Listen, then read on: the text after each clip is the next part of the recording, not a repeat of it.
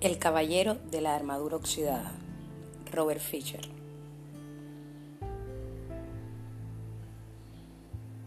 El dilema del caballero.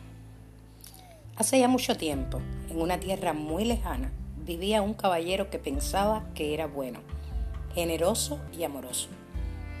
Hacía todo lo que suelen hacer los caballeros buenos, generosos y amorosos Luchaba contra sus enemigos, que eran malos, mezquinos y odiosos. Mataba a dragones y rescataba a damiselas en apuros.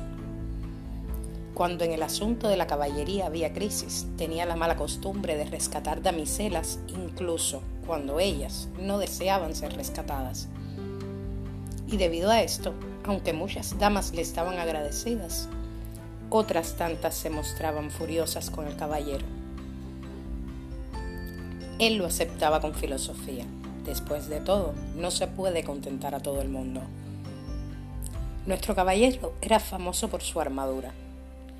Reflejaba unos rayos de luz tan brillantes que la gente del pueblo juraba no haber visto el sol salir en el norte o ponerse en el este cuando el caballero partía a la batalla. Y partía a la batalla con bastante frecuencia. Ante la mera mención de una cruzada, el caballero se ponía la armadura entusiasmado, montaba su caballo y cabalgaba en cualquier dirección. Su entusiasmo era tal que a veces partía en varias direcciones a la vez, lo cual no es nada fácil. Durante años, el caballero se esforzó en ser el número uno en el reino.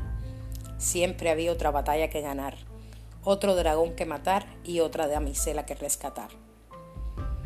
El caballero tenía una mujer fiel y bastante tolerante, Julieta, que escribía hermosos poemas, decía cosas inteligentes y tenía debilidad por el vino. También tenía un hijo de cabellos dorados, Cristóbal, al que esperaba ver algún día convertido en un valiente caballero.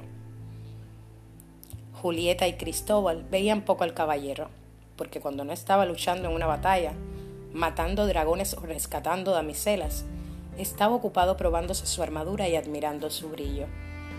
Con el tiempo, el caballero se enamoró hasta tal punto de su armadura que se la empezó a poner para cenar y a menudo para dormir. Después de un tiempo, ya no se tomaba la molestia de quitársela para nada. Poco a poco, su familia fue olvidando qué aspecto tenía de él sin ella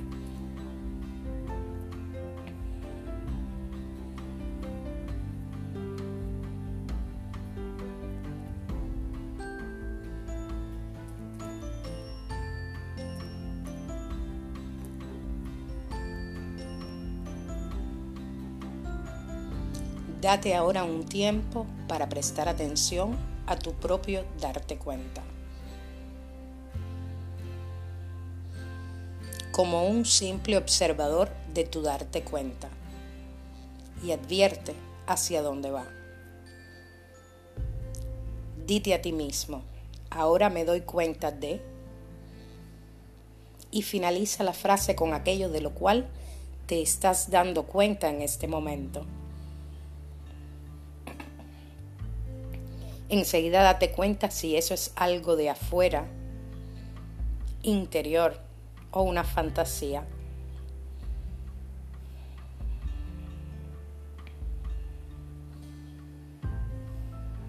¿Hacia dónde se dirige su, tu darte cuenta?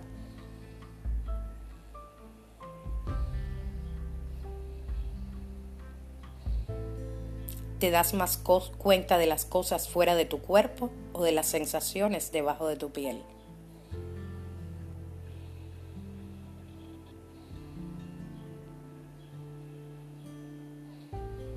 Dirige ahora tu darte cuenta al área de lo que estás dándote menos cuenta, exterior o interiormente. Y date más cuenta de ello.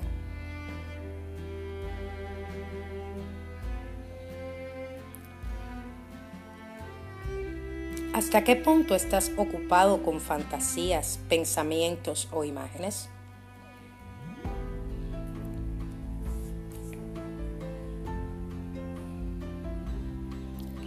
Nota que mientras estás ocupado con un pensamiento o una imagen, tu darte cuenta de la realidad exterior o interior decae o aún desaparece.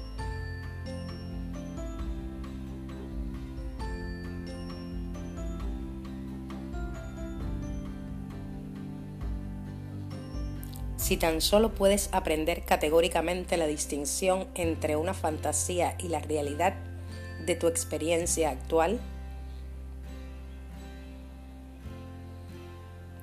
podrías dar un gran paso hacia la simplificación de tu vida.